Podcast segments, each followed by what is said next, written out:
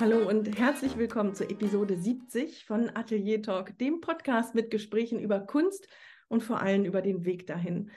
Mit Gesprächen direkt aus den Ateliers zum Anregen, zum Mutmachen und ja, vielleicht auch manchmal zum Neugierde befriedigen. Mein Name ist Stefanie Hüllmann, ich bin bildende Künstlerin und ich begrüße dich ganz herzlich. Um die heutige Episode einleiten zu können, muss ich kurz ein ganz bisschen zurückgehen. Und zwar hatten wir in Episode 66 Ina Ross, die Autorin und Wissenschaftlerin zu Besuch, die ihr Buch vorgestellt hat, Wie überlebe ich als Künstlerin? Und dieses Buch habe ich dann auch verlost. Und um teilzunehmen, habe ich zwei Fragen gestellt. Und zwar war Frage A, warum hörst du den Podcast? Was genau gefällt dir daran? Und Frage B, welches Thema oder wen würdest du gerne mal beim Atelier-Podcast zum Interview hören wollen?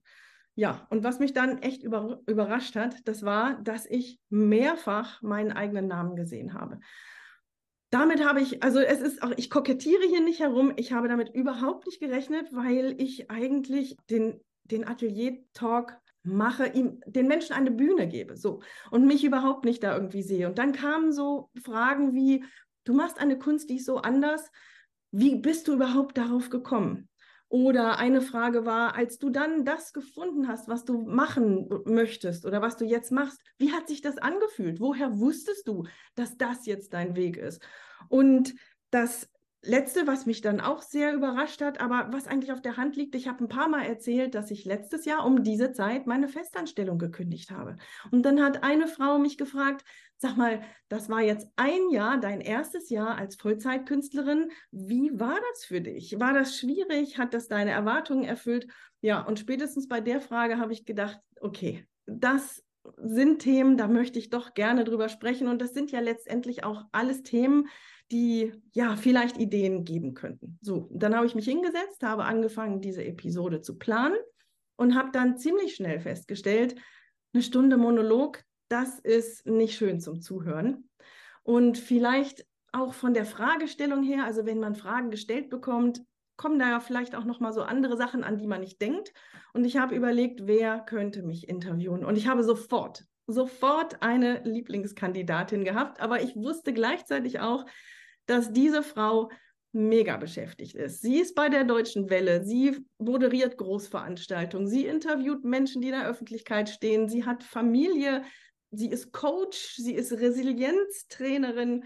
Also habe ich beschlossen, nein, die kannst du nicht fragen, die hat zu viel zu tun. Und dann habe ich überlegt, wen könnte ich ansprechen, wen könnte ich bitten und immer wieder habe ich überlegt und dann habe ich mir gedacht, Moment mal, wenn ich diese Frau nicht frage, ist es gleichwertig mit einem Nein dann habe ich kein Ja, das ist klar. Also muss ich dem Ja eine Chance geben und ich habe sie angerufen, ich habe sie gefragt und was soll ich sagen? Heute sitzt sie mir hier gegenüber, Daniela Wiesler. Dani, ich freue mich so sehr, dass du da bist und vielen, vielen Dank schon mal vorneweg. Ich freue mich riesig, dass du mich gefragt hast. Mensch, wenn du das nicht gemacht hättest, wäre ich total beleidigt gewesen hinterher. Ich finde es sehr, sehr schön. Wir kennen uns aus Japan. Wir haben zusammen beim NHK, beim Radio gearbeitet. Du warst als deutsche Redaktorin dort hingeschickt worden. Ich war eine Ortskraft. Kannst du dich kurz bitte vorstellen, was machst du jetzt? Du bist in Köln. Wo sind deine Schwerpunkte? So ein bisschen habe ich schon was gesagt, aber da ist ja noch eine ganze Menge mehr. Genau, also es ist tatsächlich so, dass ich viele, viele, viele Hüte aufhabe. Also ich bin, du hast schon gesagt, bei der Deutschen Welle, da leite ich den Bereich Medientraining, arbeite beim Deutschlandfunk seit langem als Freie nebenher. Also ich habe eine Teilzeitstelle bei der Deutschen Welle und moderiere im Deutschlandfunk seit 800.000 Jahren schon äh, Sendungen. Das macht mir große Freude. Das ist meine journalistische Wurzel, die ich da noch ausleben kann. Ähm, und dazu, hast du schon gesagt, arbeite ich als äh, Coach ähm, freiberuflich und als Resilienztrainerin. Das mache ich auch in der Deutschen Welle. Aber da ist es eher so, so ein, ein extra Ding, was ich dort zusätzlich mache, freiwillig sozusagen. Ähm, aber was mir extrem am Herzen liegt und mit dem man einfach ein besseres, zufriedeneres, bewussteres Leben führen kann. Insofern, das ist so jetzt seit ein paar Jahren das, wofür ich sehr, sehr, sehr brenne. Und Mutter von drei Kindern hast. Also das ist einer der Gründe, warum ich gedacht habe, nee, fragen kannst du nicht. Aber dann habe ich gemerkt, ach, ich möchte das am aller, allerliebsten mit dir machen. Dani, es ist für mich nicht einfach, plötzlich hier auf der Bühne zu stehen und über mich zu sprechen. Mach den Übergang möglichst sanft, bitte. Ich mache das total gerne. Also ich moderiere im Deutschlandfunk Sendungen ganz häufig und deswegen ist es für mich, ist diese, dieser Platz jetzt sehr, sehr, sehr, sehr vertraut. Der andere wäre für mich sehr ungewohnt. Also insofern entspann dich, lehn dich zurück. Äh, du stehst jetzt auf der Bühne, Spot an. Wir kennen uns aus Japan, müssen wir dazu sagen. Also wir haben uns in Japan ja kennengelernt, du hast das schon gesagt, und haben uns dort angefreundet. Und ich habe was gefunden, ich weiß gar nicht, ob du dich erinnerst, das hast du uns mal geschenkt. Und zwar ist das eine Papierarbeit. Ich weiß nicht, ob das eine deiner ersten Papierarbeiten war damals. Und zwar ist das wie so ein dreidimensionales Leporello aus etwas dickerem, aus Papierpappe, was man so wie so eine Brieftasche dann zusammenfalten kann und man kann in diese ganzen einzelnen kleinen Innentäschchen, die du durch Papierfaltungen herbeigeführt hast, ich habe es immer noch nicht begriffen, wie, da kann man so kleine Schätze reinlegen. Da könnte man im Grunde ganz viel von deinen Kunstwerken, von den Einzelteilen reinlegen, wenn man wollte.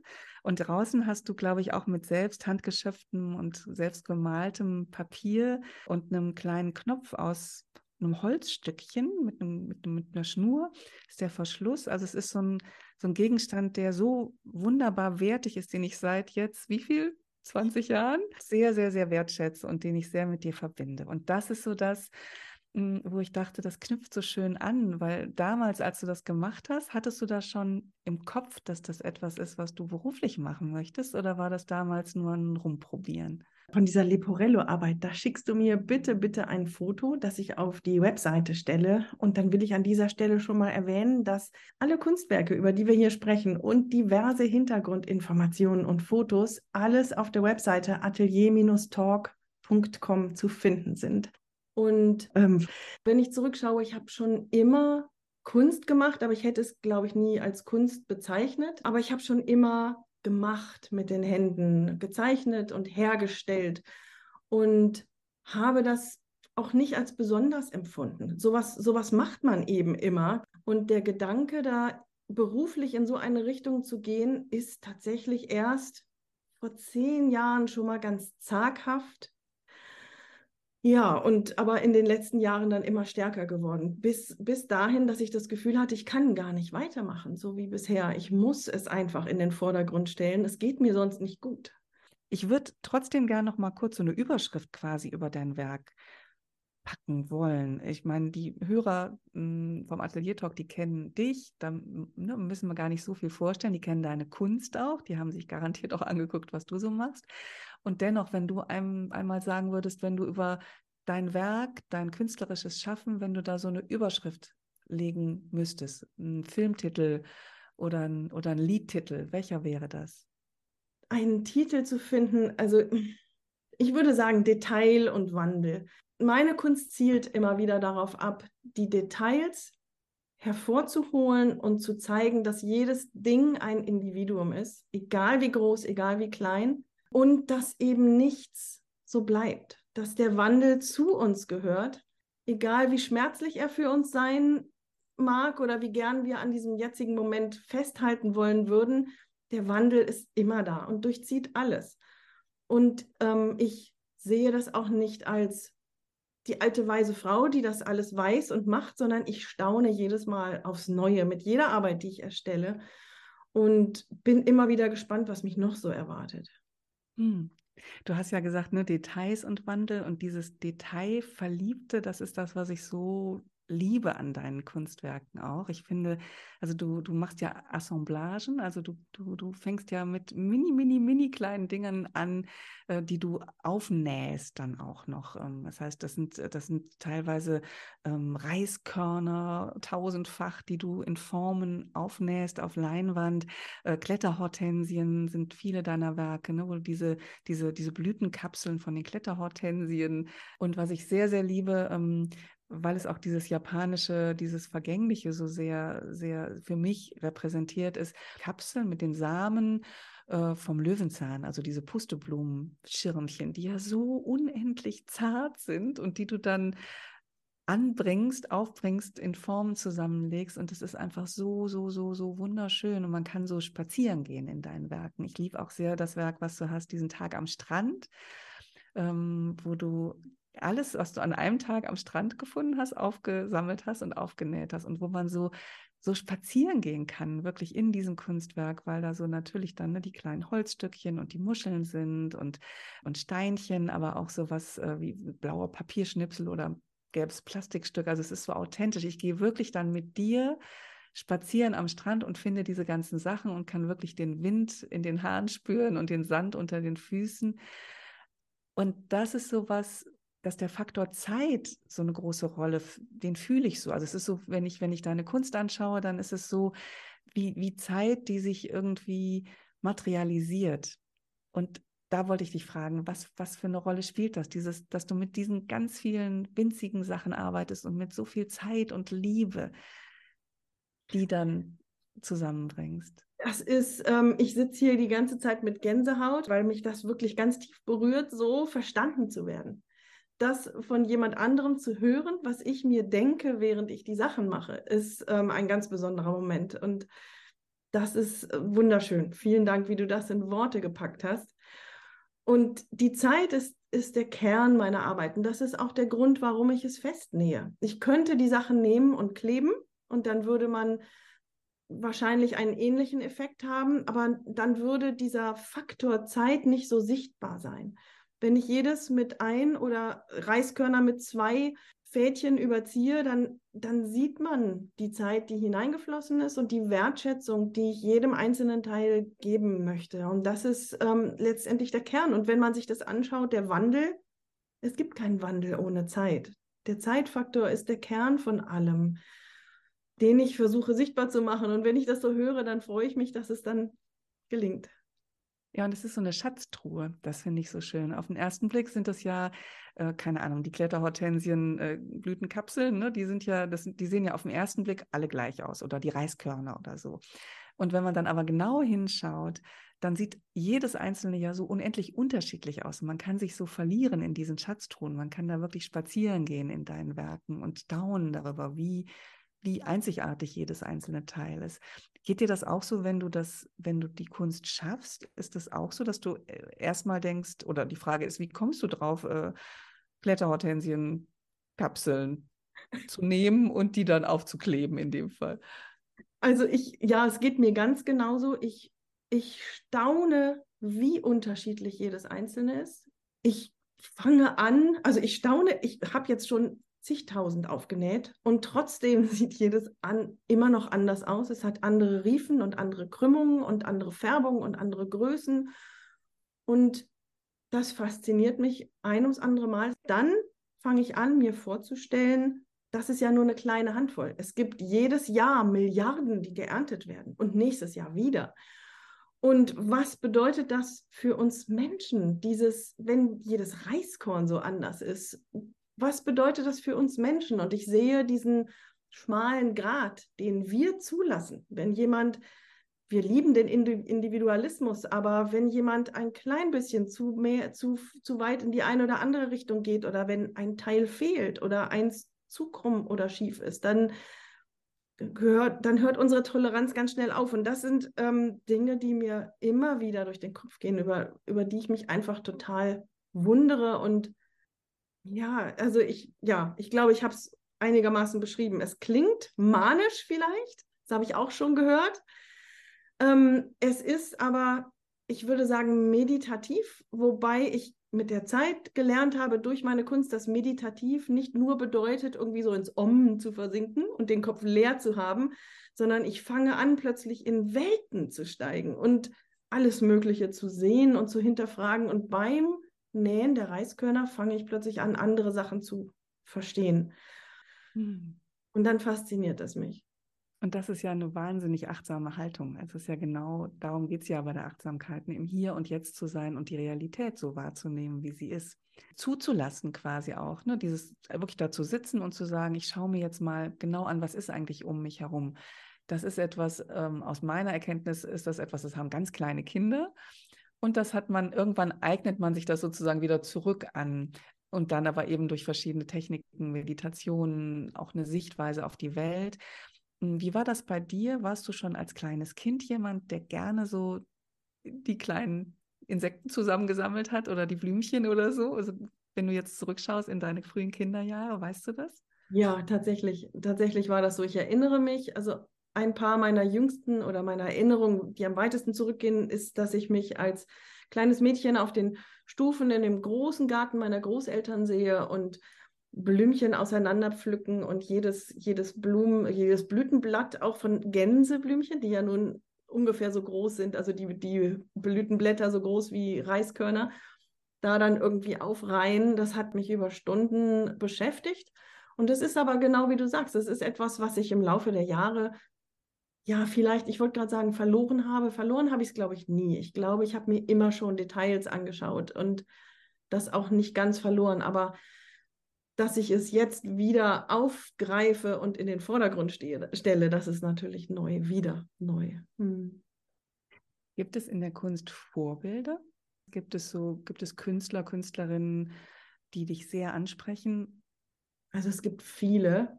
Es gibt wirklich viele immer wieder, aber wer mir bei so einer Frage sofort immer in den Kopf kommt, das ist Friedensreich Hundertwasser so, es ist so schwierig, weil genauso wie Chagall oder so, ne, man, man kriegt inzwischen Tassen und Seidenschals und Strümpfe mit, mit 100 Wassermotiven.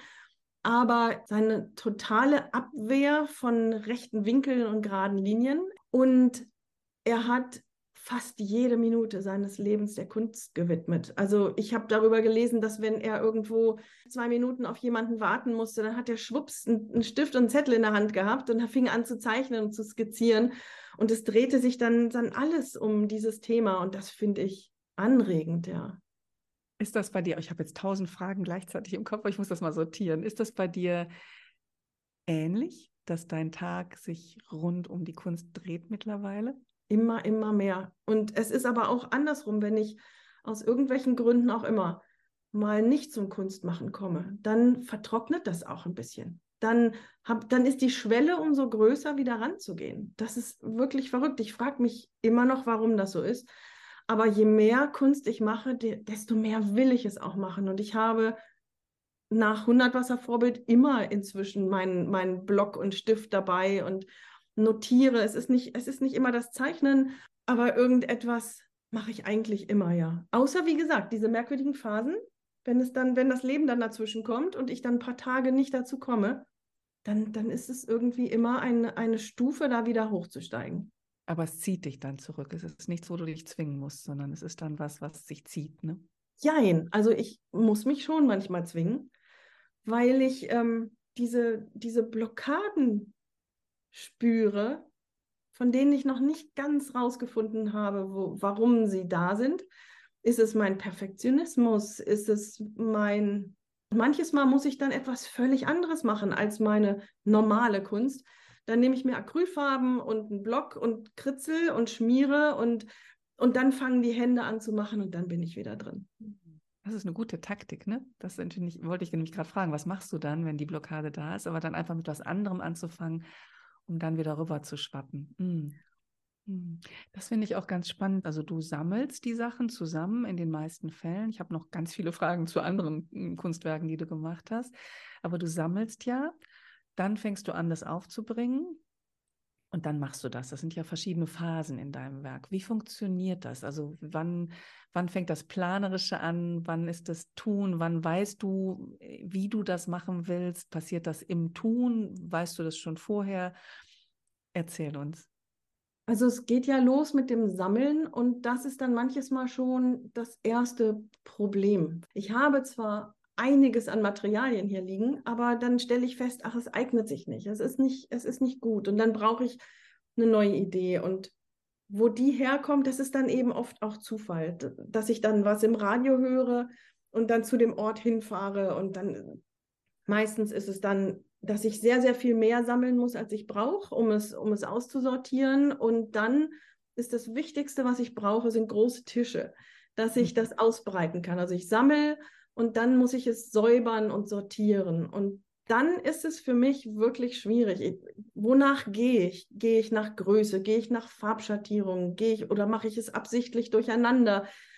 Und dann überhaupt in welcher Weise sortiere, also äh, äh, arrangiere ich es? Und ich beneide so sehr die Acrylkünstlerinnen und Künstler, weil die einfach drüber malen können. Wenn es dann nicht gut aussieht, die Ecke, dann mache ich, ach, dann weiß ich alles über und kann neu ansetzen. Und bei mir sind die Sachen eben ja verbraten, wenn ich sie dann erstmal ähm, an einer bestimmten Stelle habe. Und die Entscheidung fällt mir manchmal Weil schwer. sie festgenäht oder festgeklebt sind und nicht mehr sich lösen lassen. Ne? Und ganze, das ganze Arrangement dann eben auseinanderbricht. Mhm. Ja, genau, richtig. Und das, dann merke ich hinterher dann, ach Mensch, wärst du mal doch nach Farbe gegangen, anstatt nach Größe. Und das ist dann manchmal sehr ärgerlich und das hemmt mich, loszulegen. Und mache und arrangiere und spaziere drumherum, tagelang, wochenlang, manchmal monatelang. Ich habe eine Sammlung hier von einem wunderbaren Ort. Es ist eine alte Essigfabrik. Das ist vor, das ist, habe ich im Sommer 2020 gesammelt. Und ich komme nicht zu Rande damit, obwohl die Sachen so schön sind. Und manches Mal sammle ich und fange sofort an. Ich würde gern, ich, wie gesagt, ich habe noch tausend Fragen, aber ich würde gern einmal kurz in deiner Vita nochmal zurückgehen, in die Japan-Zeit. Ich meine, wir beide sind Japan-Liebhaberinnen.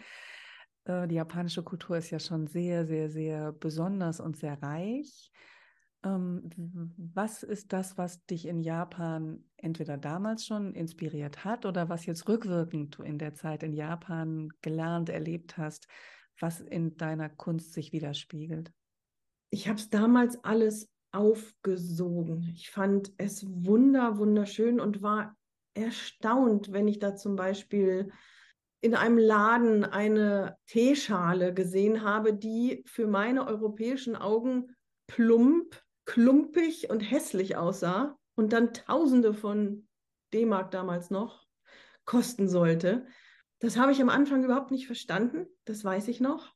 Und mit der Zeit habe ich das Gefühl gehabt, ha, wieso hast du das damals nicht sehen können, wie unglaublich schön sowas ist. Das ist dieses diese Natur in die Kunst hineinbringen auf eine natürliche und sanfte Art und Weise, Minimalismus und trotzdem so aussagestark, das hat mich sehr, sehr fasziniert. Ich glaube aber, dass ich das in Japan rezeptiv verarbeitet habe und nicht produktiv. Und das kam später. Und ich erinnere mich, als ich hier meine aller, allererste kleine Ausstellung habe, hatte, nicht nur eine Person zu mir kam und ge gesagt haben, oh, ihre Kunst ist sehr schön, das ist so japanisch. Da bin ich aus allen Wolken gefallen, weil ich es bis zu dem Zeitpunkt noch nicht gesehen hatte. Es ist schön für mich zu sehen, dass es nicht bewusst war, dass es irgendwie von innen dann nach außen kam. Durch die Zellen nach außen diffundiert ist. Genau. Und, und dieses Prinzip des Wabi-Sabi, das ist ja auch etwas, was eigentlich in deinen, in deinen Werken immer zu fühlen ist. Ähm, beschreib nochmal, was das ist. Wabi-Sabi ist ein japanisches, ähm, eine japanische Philosoph Philosophie oder ein Ästhetikkonzept, beziehungsweise beides. Und ist im Grunde genommen das, was ich vorhin versucht habe, in meine, über meine Kunst zu sagen, ist die, das Vergängliche zu sehen in kleinen Einzelteilen. Wenn ich im Herbst spazieren gehe und ich sehe ein Blatt auf einem nassen Bürgersteig liegen, dann kann das ein Wabi-Sabi-Moment sein, weil ich erkenne, dass wir alle vergänglich sind und dass aber auch jedes Stadium wunderschön ist. Dass nichts perfekt ist, nie kann je etwas wirklich perfekt sein. Und dadurch ist aber alles immer perfekt, weil der Zustand, in dem es ist, ist gut. Das ist die Kurzfassung. Mhm, das ist wunderschön. Ähm, es hat, glaube ich, mein Leben verändert. Kann man das klingt pathetisch, ne? Aber es ist, glaube ich, so dieses ein bisschen zu begreifen und ein bisschen in den Alltag zu nehmen, hat mein Leben verändert. Ja. Ja, ich finde das wahnsinnig spannend, weil genau das, was du sagst, ähm, ist ja was, was vielen Menschen Angst macht, ne? Diese Vergänglichkeit, dass wir uns immer, immer, immer verändern. Und es ist ja tatsächlich so, das ist ja auch ähm, wieder ne, in der Achtsamkeit, darum geht es genau, die Realität, so wie sie jetzt gerade ist. Und diese, diese Schönheit im, im Unperfekten, die Schönheit in jedem Moment zu sehen. Mhm. Was ist das, was es für dich so anzunehmen lässt? Du hast ja auch eine Tochter, die immer größer wird, äh, Maya. Ähm, dein Leben verändert sich, wir verändern uns, alle unsere Zellen verändern sich jeden, jeden Tag eigentlich. Ähm, was macht es für dich einfach zu sagen, so ist es und jede Phase ist schön, weil es sind ja nicht alle Lebensphasen schön. Wir kommen ja gleich auch noch zu Lebensphasen, die auch bei dir nicht so schön waren. Das Erste, was mir dazu einfällt, zu dieser komplexen und spannenden Frage, es sind, es klingt so banal, es sind meine Reiskörner. Wenn ich Blätter, die zerfetzt und zersetzt sind durch die Natur, vorsichtig festnähe, weil sie sonst zerfallen, weil sie schon so brüchig sind, weil sie nur noch wie so ein Gitter aussehen. Wenn ich mich damit stundenlang beschäftige, dann macht das was mit meinem eigenen Sein. Dann auch ich bekomme immer mehr Falten, das ist klar. Und ich fange an, stolz drauf zu sein, weil, also ich nicht immer, ja. Also es gibt aber durchaus Tage und Momente, da denke ich, wenn ich in den Spiegel schaue und diese Falten sehe, dann denke ich, ja, siehst du, du bist ein Teil davon. Du bist ein Stück Natur. Wie schön ist denn das? Ich glaube, dass es ist die Kunst, die mir ganz stark dabei hilft, ja. Mhm. Es gibt ja in Japan auch dieses Kintsugi, da bin ich ja auch großer Fan von, ne? dass diese zerbrochenen Schalen ähm, mit, mit Gold gekittet werden, dass die Risse quasi mit Gold ähm, hervorgehoben werden, sodass klar ist, okay, die Schönheit liegt genau in dieser Einzigartigkeit. Das ist nicht irgendeine Schale, die aussieht wie 15 andere, sondern die hat eine Geschichte, da gab es einen Riss und der Riss macht es im Grunde zu was Wertvollem. Genau. Um, da musste ich auch gerade dran denken, als ich dich habe erzählen hören von, von, der, von der Wertschätzung, die du dem Einzelnen, egal in welchem Zustand es ist, gegenüberbringst und die Besonderheit gerade in dem siehst, was nicht so perfekt ist. Ja, und es ist toll, dass du das Kintsugi anbringst, denn ich, ich äh, repariere die Schale ja nur, die mir, an der mir was liegt.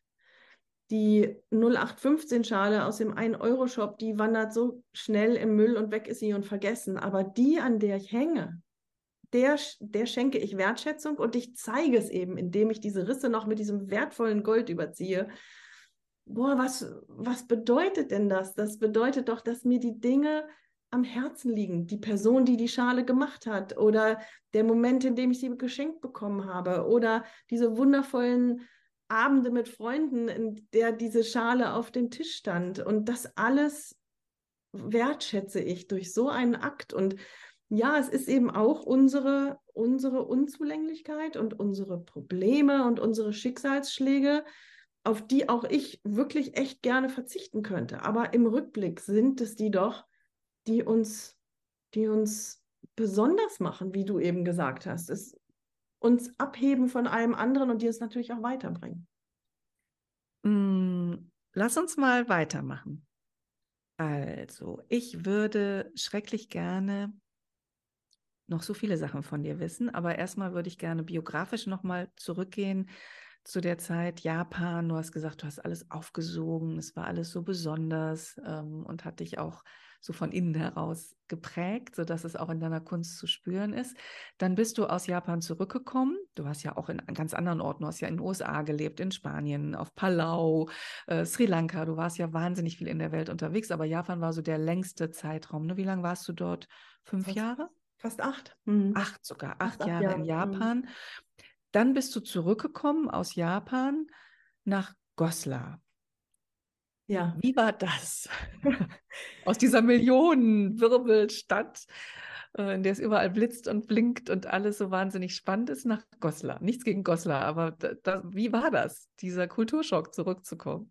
Ja, ich bin ähm, sehr positiv, mit sehr positivem Gefühl dorthin gegangen, weil ich so Naturhunger hatte, auch nicht zuletzt. Ich habe dann meine Tochter in Tokio geboren und habe sie dann als Dreijährige mit zurückgebracht und habe gedacht, ähm, wie klasse, ich stehe hier auf dem Marktplatz und kann den Wald sehen. Das ist doch genau das Richtige, weil es mich so traurig gemacht hat, dass sie da anfing, in Tokio sich über die Neon-Reklame viel mehr zu freuen als über die Pflanzen. Oh, das fand ich irgendwie nicht schön. Und ähm, ja, dann habe ich mich für Goslar entschieden. Bin, wie gesagt, sehr positiv dahin und letztendlich war es sehr, sehr viel schwieriger, als ich gedacht habe, weil mir auf einmal dieses eigene Land sehr fremd geworden ist, weil auch sehr viel Anregung von außen, glaube ich, gefehlt hat. Ich meine, ja, ich war fast acht Jahre in Japan. Ich habe die Kultur angefangen zu verstehen und die Sprache zu sprechen. aber trotzdem ist jeder Tag schwieriger als, als hier. Und ich glaube, das hat mir dann irgendwie gefehlt. Das klingt verrückt, ne? Die Schwierigkeit hat mir gefehlt, aber vielleicht die Anregung, so kann man es vielleicht besser formulieren, die, die täglichen Anregungen. Und nicht zuletzt ist es doch schwierig, von einer großen zig Millionen Metropole in eine Kleinstadt zu kommen, die doch sehr mit sich selbst beschäftigt ist. Und war keine einfache Zeit, ja.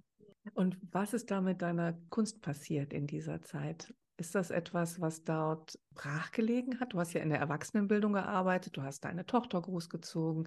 Hat Kunst da eine Rolle gespielt oder kam das erst später? Da hat die Kunst sich Bahn gebrochen.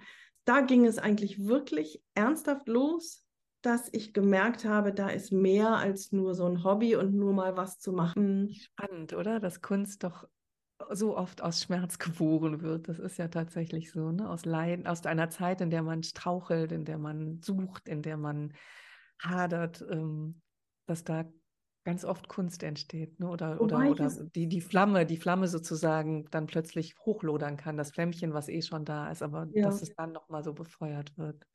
Mhm. Wobei ich das zu dem Zeitpunkt nie so gesagt hätte. Hättest du mich zu dem Zeitpunkt gefragt, machst du das, um da irgendwas zu verarbeiten, hätte ich dir gesagt, huch, nö, eigentlich nicht, glaube ich nicht. Wie ging das dann weiter mit deiner Kunst? Ähm, wann war deine erste Ausstellung? Ich habe die allererste richtige Ausstellung erst 2019 gehabt in Hamburg, in der Altonale. Und ich habe unheimlich viele positive Rückmeldungen bekommen. Es, man muss sich vorstellen, das war eben das erste Mal, dass ich die Sachen gezeigt habe. Und es ist ja nicht so, dass ich Porträts gemalt habe oder Landschaften fotografiert, von denen man weiß, dass äh, das gibt es und das mögen die Menschen, sondern ich habe da ja gesessen und Reiskörner aufgenäht. Und ich habe auch teilweise, ähm, während ich das gemacht hatte, ich habe tatsächlich auch Tränen darüber vergossen, weil ich gesagt habe, ich verstehe es nicht. Irgendetwas in mich drin, in mir drin treibt mich dazu, das zu tun, aber ich verstehe es nicht ganz. Und dann habe ich es einfach in Anführungsstrichen gemacht. Es war nicht einfach, aber ich habe es gemacht, weil es gar nicht anders ging. Das ist so, so komisch im Nachhinein. So, und dann gehe ich plötzlich hinaus und zeige die Sachen in der Altonale und hänge sie da an die Wände und war sehr gespannt. Ich war wirklich gespannt. Und dieser Raum mit meinen Reisarbeiten und das Strandbild hatte ich, glaube ich, schon, Mohnblüten, ein paar von meinen Teetütenbildern hingen an den Wänden und es war rappelvoll die ganze Zeit und ich habe so viel positive Rückmeldung bekommen und da habe ich begriffen, wie wichtig sowas ist. Es ist zwar schön und gut, wenn man aus sich selbst schöpft und ich glaube, das muss man auch. Ich glaube, man muss auch, wenn man spürt, man muss es machen, dann muss man es auch weiterverfolgen, auch wenn es merkwürdig ist. Trotzdem ist es wichtig, von außen das Feedback zu bekommen, dass man verstanden wird, ist so, so wichtig. Das ist der Humus, der draufkommt auf alles, um das alles noch weiter zum Wachsen zu bringen.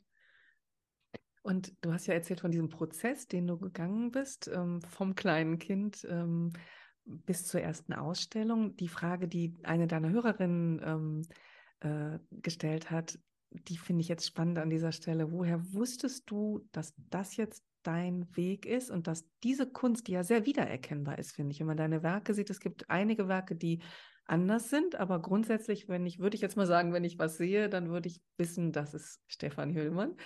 Wann war das, dieser Zeitpunkt, wo du wusstest, und das ist es, das ist das, was mich ausmacht als Künstlerin, das ist das, was ich machen möchte, das ist mein Weg. Gab es den Moment oder hat sich das auch, auch rückblickend erst gezeigt? Doch, ich glaube, es gab diesen Moment, ich habe ja diesen Übergang beschrieben, dass ich mit den Teetüten, Teetüten gearbeitet habe, dass ich die Reiskörner da involviert habe und die haben mich fasziniert. Und dann habe ich das angefangen, einfach so spaßeshalber zu arrangieren und dann hatte ich handgeschöpftes Papier und dann habe ich angefangen, diese Reiskörner auf handgeschöpftes Papier zu nähen was mir eine unglaubliche Befriedigung gegeben hat. Ähm, wobei dieses Gefühl der Befriedigung habe ich auch schon bei anderen Sachen gespürt. Aber was für mich neu war, als die Sachen fertig waren, das hat mir erstaunlich gut gefallen, mir selbst. Und dann habe ich ziemlich schnell danach noch zwei oder drei weitere gemacht. Und als ich diese Reihe gesehen habe von drei oder vier Reisarbeiten, ich konnte überhaupt nicht mehr weggucken. Ich bin abends, wenn ich die Zähne geputzt habe, bin ich mit Zahnbürste im Mund nochmal in mein kleines Atelier und musste mir die Sachen nochmal anschauen. Wenn ich aufgestanden bin, musste ich sie mir nochmal anschauen und das war neu. Sehr, sehr wunderschön. Du arbeitest ja, du hast jetzt nur von den Reisbildern erzählt und von den anderen Bildern, ähm, aber du arbeitest ja zum einen mit Dingen, die du in der Natur findest und dann ist ja ein anderer großer Schwerpunkt, Dinge, die du zwar auch in der Natur teilweise findest, aber die nicht aus der Natur kommen. Ich erinnere mich an, an dein Werk Die Werft, was ich unheimlich spannend fand. Erzähl kurz davon. Die Werfte, das sind rostige Metallteile, die ich in der Elbe gefunden habe. Und ich dachte am Anfang, das sind einfach nur so Müllteile, die mich so in ihrer, in ihrer Rostigkeit, das sind große, feste, teilweise wie ein halber Arm, so, so lang, ähm, Metallteile, von denen ich ein paar mitgenommen habe, weil ich gedacht habe, vielleicht kann man die mal als Basis für eine Skulptur oder so verwenden. Und dann bin ich nochmal dort gewesen, ein drittes Mal. Und dann beim dritten Mal hat mich eine ältere Dame angesprochen und hat mich gefragt, was ich denn da sammle. Und dann habe ich ihr das gezeigt und erklärt. Und dann hat sie gesagt, ist Ihnen bewusst, dass das mal eine Werft war? Und nein, das wusste ich nicht. Und dann hat sie mir das erzählt hat mich auch zu sich nach Hause genommen, hat mir Fotos gezeigt, die, ich weiß nicht, 150 Jahre alt waren, ganz, ganz, ganz alte Fotos, in denen Männer neben, wie nennt man sowas, Schiffsskeletten stehen, die dann da gerade dabei waren, diese, diese Schiffe zu bauen. Und diese Werft wurde wegen Deicherhöhung abgerissen vor 20 Jahren oder so.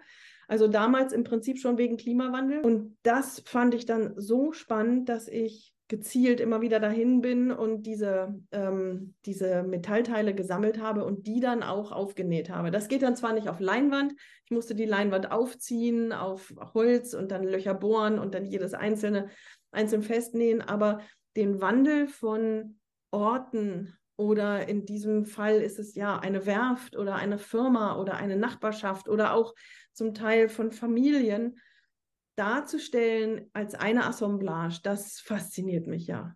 Arbeiten zum Beispiel die mit gesammelten Dingen oder vermachten Dingen, die normalerweise in alten Schubläden oder in Koffern auf dem Boden oder in Kästen irgendwo verstaut liegen, die keiner wegwerfen möchte, aber mit dem auch keiner was anfangen kann.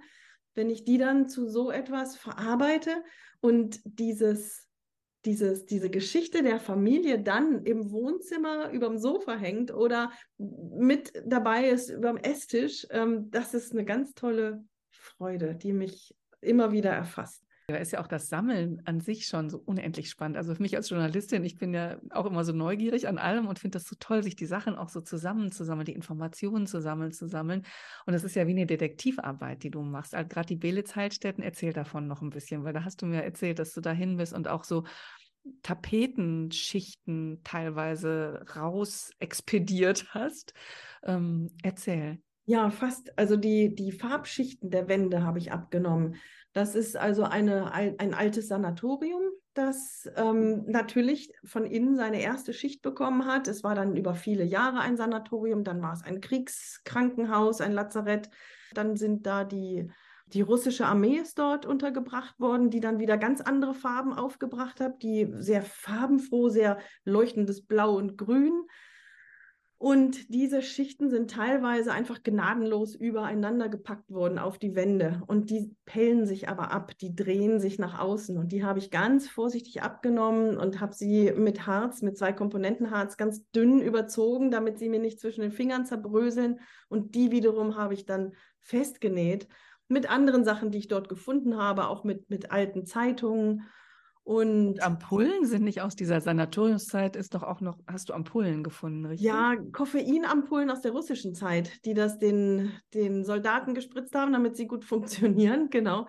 Das ähm, hat mir jemand gegeben, die dort arbeitet, die die gefunden hat in der Erde. Und so erzählt dann diese Arbeit in vielen, vielen Kleinigkeiten und eben hauptsächlich in diesen Schichten der Farben die Geschichte des Ortes wahnsinnig beeindruckend. Und ihr habt ja eine große Ausstellung dort gehabt, auch in dem Belitz Heilstecken. Das sind ja so fast sakrale Gebäude ne, mit Kuppeln, wo ihr das, du mit einem anderen Künstler gemeinsam diese ganzen besonderen Räume dann auch noch ähm, ja, belebt habt mit der Ausstellung. Also auf eine besondere, dem wieder so ein, so ein, so ein ganz, ganz schön morbides, mhm aber also wahnsinnig spannendes äh, Gesamtkunstwerk war das ja dort. Ne? Wie war das dann, so ein Gebäude mit deiner Kunst zu füllen? Dieses Gebäude selbst befindet sich ja im Wandel. Es, es kommt eben aus einer ganz anderen Funktion und hat eine andere Funktion übernommen. Jetzt verfällt es gerade, aber es ist gerade schon eingerüstet und das Dach ist neu gemacht. Es wird also wieder erblühen und in dieser Zwischenphase durften wir da diese Ausstellung machen, Friederik Poppe und ich im historischen Badehaus und es war immer wieder, wenn ich dort durchgegangen bin, es war so wundervoll und das Ganze ging auf einen Zufall zurück. Ich habe beim Kochen habe ich Radio damals angehabt und habe gehört, dass mit den Belitz Heilstätten, da, dass dort eben jetzt Umbauten stattfinden und so weiter und ich habe mir gedacht, oh, da wollte ich schon immer mal hin und da wollte ich doch unbedingt schon mal sammeln und hätte ich also beim Kochen das Radio nicht angehabt, wäre das alles nie passiert.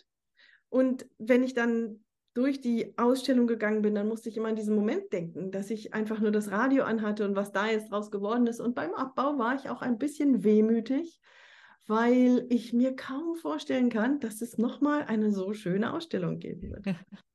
Aber es sind schon einige in der Mache, richtig? Du ja. hast jetzt eine Einzelausstellung, deine Soloausstellung gehabt. Es hat so richtig Fahrt aufgenommen, habe ich den Eindruck, gerade in den letzten Jahren, richtig? Also da passiert wahnsinnig viel die Frage möchte ich gern noch dir stellen, die deine andere Hörerin ähm, gestellt hat. Du hast vor ne, etwas mehr als einem Jahr jetzt ähm, deine Festanstellung gekündigt. Das ist ein großer Schritt und hast gesagt, ich bin jetzt Künstlerin und zwar mit Leib und Seele und mit allem, aller Zeit, die ich zur Verfügung habe. War das ein schwieriger Schritt? Ja. Und wie ist das Jahr gelaufen? Ja, es war ein echt schwieriger Schritt. Also der Übergang war ein wenig sanft vielleicht noch. Ich muss vielleicht erklären, das Jahr davor hatte ich eine Beurlaubung, ein Sabbatjahr, um einfach nur die Kunst mal in den Vordergrund zu stellen. Meine Idee war, ich möchte das einmal erleben, bevor ich dann irgendwann später mal in Rente gehe, wie es ist, die Kunst wirklich zum Schwerpunkt zu machen mit diesem Ansatz habe ich dieses Sabbatjahr eingereicht und auch bekommen und war dann das gesamte Jahr 2021 Künstlerin und habe gedacht, dass ich im, am, ab 2. Januar wieder Festangestellte bin. Und im Dezember habe ich gemerkt, wie sehr ich mich davor grusel. Und zwar nicht vor der Arbeit. Also ich habe diese Arbeit immer sehr gemocht. Ich mochte das Kollegium. Es ist eine wichtige und tolle Arbeit gewesen mit viel Abwechslung und interessant, ich war auch stolz drauf. Und trotzdem habe ich gemerkt, das ist jetzt doch, glaube ich, vorbei. Dann hatte ich am ersten Arbeitstag ein Zoom-Gespräch mit meinem Chef und wusste am Anfang des Gesprächs noch nicht, wie es wirklich abläuft und habe dann tatsächlich ausgesprochen, dass ich kündigen möchte. Und direkt bevor ich den Satz ausgesprochen habe, war ich noch nicht sicher, ob ich es wirklich sage. Unglaublich. Und es es hat sehr viel Angst gemacht. Ja, aus finanziellen Gründen, ganz einfach. Die, die Sicherheit ähm, ist einfach nicht gegeben, wenn du nicht angestellt bist. Und das hat mich sehr verängstigt. Aber ich habe einfach in diesem Jahr gemerkt, wie wichtig mir diese Kunst ist. Und dass es einfach ein Zurück gar nicht gibt. Vielleicht andersrum, dass ich nebenbei was mache, aber dass die Kunst im Vordergrund stehen muss, weil es nicht mehr anders geht. Ich glaube, alles andere würde mir, es würde mich auf die Dauer vielleicht sogar krank machen. So weit würde ich gehen. Es würde mich sehr unglücklich machen. So. Mhm. Und dann habe ich gekündigt und dann kam, dann brach der Krieg aus in der Ukraine. Und da habe ich tatsächlich eine kurze Zeit gedacht, das ist jetzt wirklich ein schlechter Zeitpunkt gewesen für mich zu kündigen. Aber im Nachhinein bin ich sehr, sehr froh, dass ich es gemacht habe, und wenn jetzt solche schlimmen Dinge passieren in unserer direkten Nachbarschaft, dann bin ich einfach nur froh, dass ich vorher gekündigt habe, weil hinterher hätte ich es nicht mehr getan. Und ich denke, ähm, gerade in dieser Zeit ist es auch, die, diese Unsicherheit auszuhalten, ist halt schwierig. Also mhm. ne, wirklich dieses, das ist, erfordert wahnsinnig viel Mut zu sagen, eine feste Stelle die mir monatliches Geld gibt, in diesen Zeiten zu kündigen, das erfordert unendlich viel Mut. Also da wollte ich dich auch fragen, wo du dir die Sicherheit geholt hast. Wie hast du das geschafft, in diesem Jahr so zuversichtlich zu sein, dass es das ist?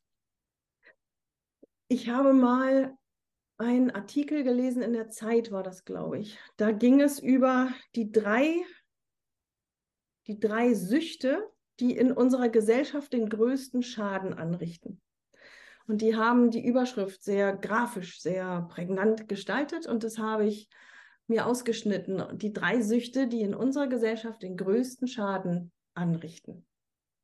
Pause, alle mal nachdenken. Das erste ist Heroin.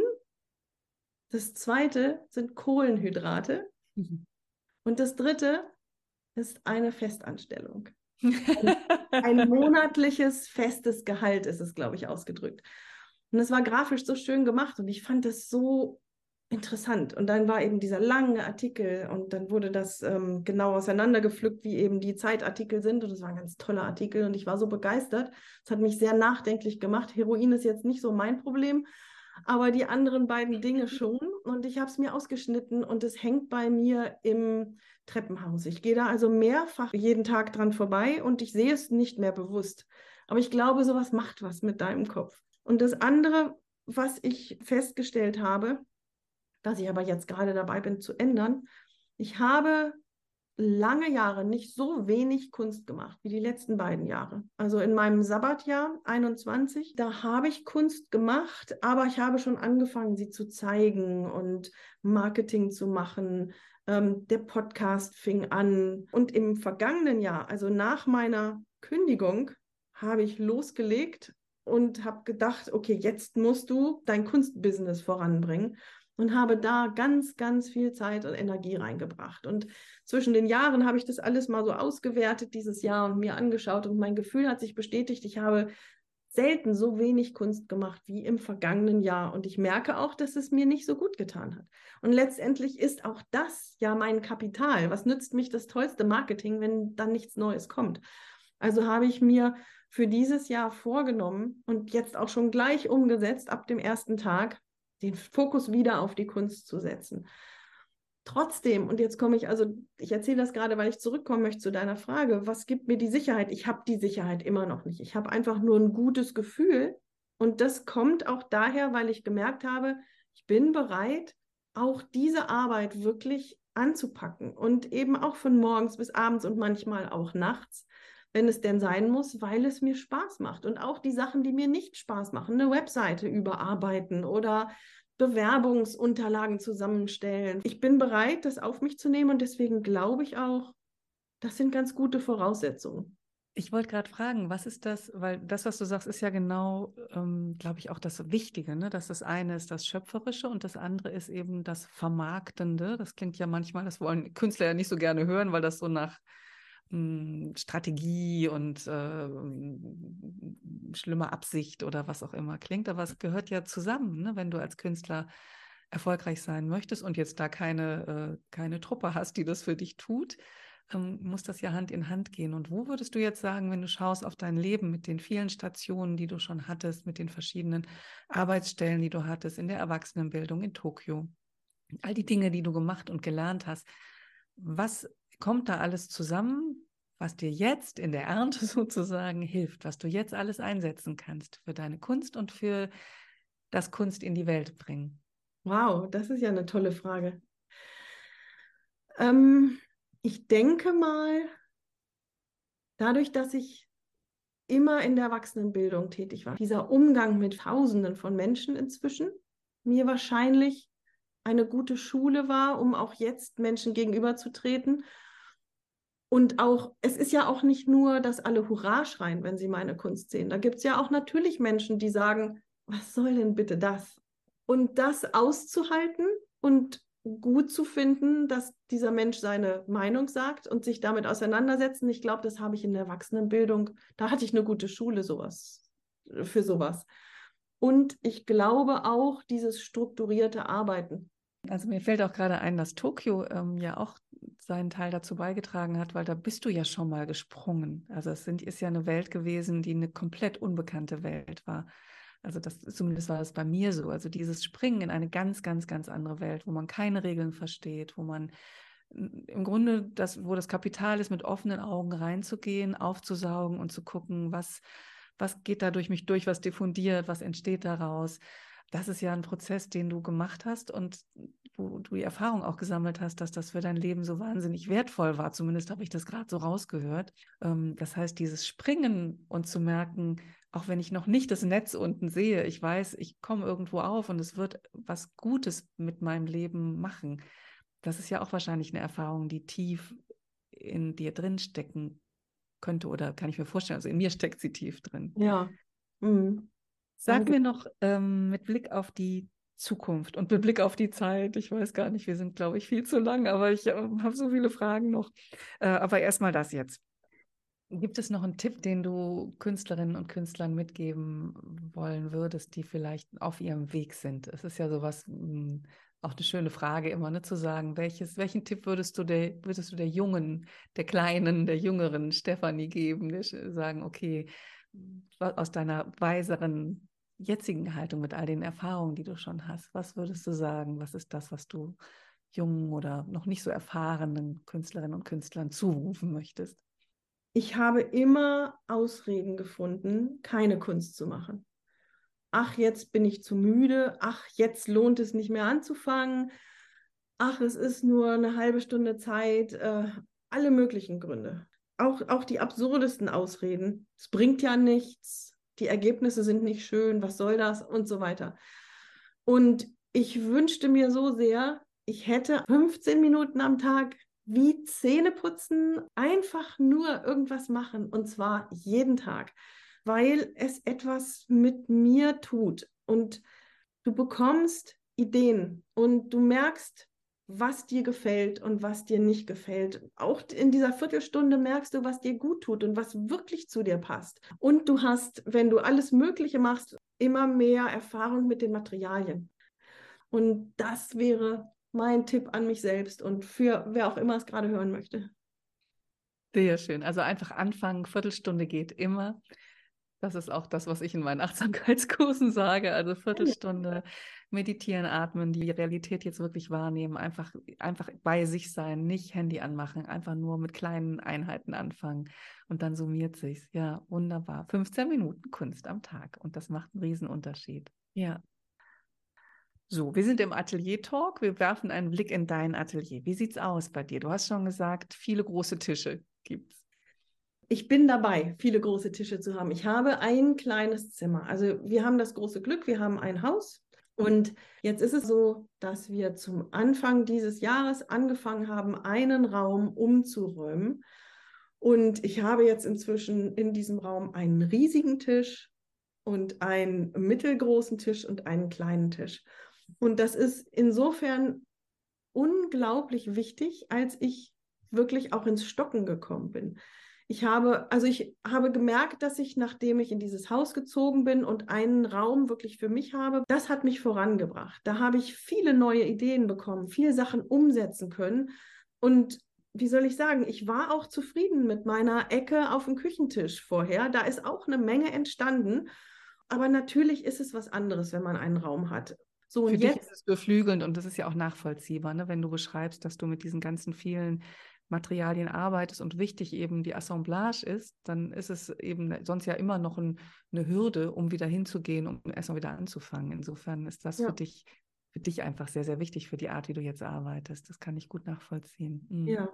Ja, und wenn es da liegt und man dran vorbeigeht, man, ich glaube, unbewusst arbeitet dein Hirn immer wieder dran, wenn es das mal gesehen hat, wie es da lag. Und wenn es dann aber in Kartons irgendwo verstaut ist, dann kann da nichts arbeiten. Und jetzt sind wir also dabei, dieses, dieses Zimmer umzubauen und diese großen Tische hinzustellen. Licht ist ein großer Faktor. Ähm, da muss tatsächlich noch einiges passieren, weil ich ja eben auch sehr fein und klein arbeite. Ich brauche hervorragendes Licht. Das muss ich da noch irgendwie installieren. Aber jetzt geht eben dieser Schritt in das nächste Atelier mit größeren Tischen und ich bin gespannt, was da passiert. Ja. Ähm, wie wichtig ist für dich das Vernetzen mit anderen Künstlern auch? Ich meine, durch den Atelier-Talk hast du ja viel Kontakt schon mit ganz vielen anderen Künstlern und kriegst auch viele Einblicke in deren Lebens- und Arbeitswelten. Aber wie wichtig ist es für dich und dein Wirken, dich mit anderen zu vernetzen? Als Künstlerin muckelst du ja sehr viel alleine vor dich hin. Egal, ob du am Klavier sitzt und deine Etüden übst oder ob du ein Buch schreibst oder ob du malst oder Assemblage machst. Und das finde ich sehr wichtig. Die Zeit alleine ist großartig und die muss man sich nehmen. Aber du hast das Problem, dass du sehr viel allein bist. Und das ist letztendlich der Grund. Also das Vernetzen ist für mich so wichtig, dass ich überlegt habe, wie mache ich das? Ich wohne aber nicht direkt in Hamburg, wo viele andere Künstlerinnen und Künstler sind, sondern außerhalb. Und immer nach Hamburg pendeln ist mir zu aufwendig. Aber ich möchte diesen Austausch und er ist mir sehr wichtig. Und aus diesem Bedürfnis heraus ist der Atelier Talk entstanden. Und es hat mich sehr, sehr viel vorangebracht, zu hören, welche Probleme die anderen haben, wie sie die lösen, was sie vorangebracht hat, wie sie Ideen generieren, wie sie Blockaden überwinden. Und das gibt mir selber Ideen und eine Menge Mut. Also mit anderen Worten, um deine Frage kurz zu beantworten, ja, es ist mir sehr wichtig. Und es bedeutet auch viel für dich und für deine Arbeit, offenbar. Ja. Ähm, lass uns noch mal kurz drüber reden, was ist Erfolg für dich? Wie wichtig ist es, Bilder zu verkaufen? Wie wichtig ist es, Bilder auszustellen? Was ist Erfolg für dich? Erfolg für mich ist der Moment, den ich vorhin hatte, als du mir meine Kunst beschrieben hast.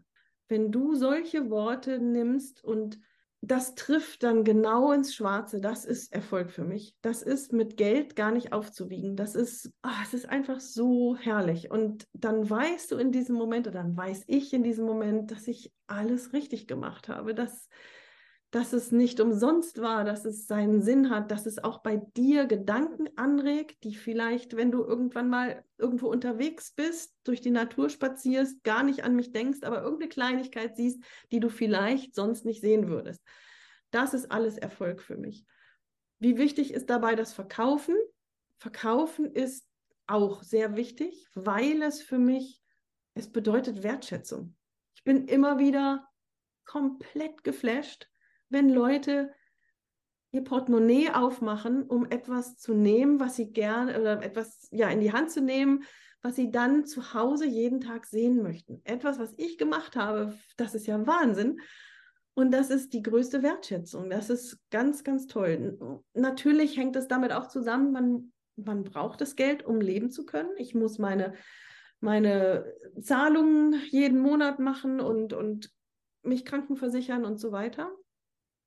Aber das, ja, wie soll ich sagen? Also als ich gekündigt habe, war es auch tatsächlich eine Überlegung. Ich weiß ja, was sich von meinen Sachen gut verkauft und was eher nicht so gut verkauft.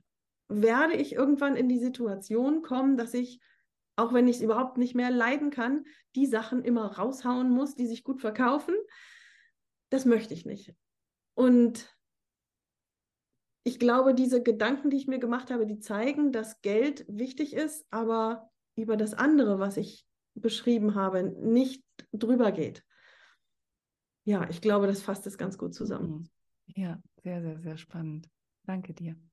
Es war vorher schon klar, es könnte noch Stunden, Stunden, Stunden dauern. Es ist so geil, was du machst. Ich finde es so schön. Ähm, ich danke dir herzlich, dass ich dein, dein Mikrofon übernehmen durfte für diesen Atelier-Talk. Und ich bin so voller Dankbarkeit, dass du Ja gesagt hast, dass du die Zeit genommen hast und für deine wertschätzenden und nachdenklich machenden Fragen. Vielen, vielen Dank. Sehr, sehr gern. Ach, was für eine herrliche Gesprächspartnerin. Und ich habe aber mal wieder festgestellt, dass es nicht so ganz einfach ist, über die eigene Kunst zu sprechen, vor allen Dingen außerhalb eines Ausstellungsumfelds. Also das ist etwas, was wir Künstlerinnen und Künstler sicherlich noch üben dürfen. Also für mich gilt das auf alle Fälle. Locker, entspannt und ausführlich über die eigene Kunst und den eigenen Weg zu sprechen. Daniela Wiesler findest du auf Instagram, auf LinkedIn und sie arbeitet gerade an ihrer eigenen Webseite, aber über Google findest du sehr viel über ihre Radioarbeit und Sendungen und so weiter. Sehr, sehr spannend. Schau dir das gerne mal an. Aber ich kann an dieser Stelle jetzt schon versprechen, Daniela Wiesler wird wiederkommen mit einem super interessanten und sehr, sehr wichtigen Thema für Künstlerinnen und Künstler. In einer der nächsten Folgen wird sie wieder zu Gast sein, aber diesmal auf der anderen Seite des Gesprächs. Mehr über mich und vor allen Dingen über meine Kunst findest du unter www.stephanie-hüllmann.com. Das ist Stephanie mit ph minus Hüllmann H U E L L und Mann.com. Und natürlich bin ich auch auf Instagram und ich freue mich, wenn du meinen Newsletter abonnierst. Der kommt schön unregelmäßig, etwa einmal im Monat. Pi mal Daumen. Dann würdest du zu weiteren Ausstellungen eingeladen werden und einige Blicke hinter die Kulissen bekommen, auch manches Mal über den Podcast. Ansonsten kannst du mich unterstützen, indem du den Podcast abonnierst bei Spotify oder Apple Podcasts und mir fünf Sterne dalässt und auf Instagram immer mal wieder in deine Stories packst und kommentierst und likest. Das hilft, dass der Podcast gefunden wird und die Gespräche mit den Künstlerinnen und Künstlern noch mehr Aufmerksamkeit erhalten. Dafür bedanke ich mich. Ich bedanke mich, dass du zugehört hast und ich freue mich, wenn du beim nächsten Mal wieder dabei bist. Tschüss.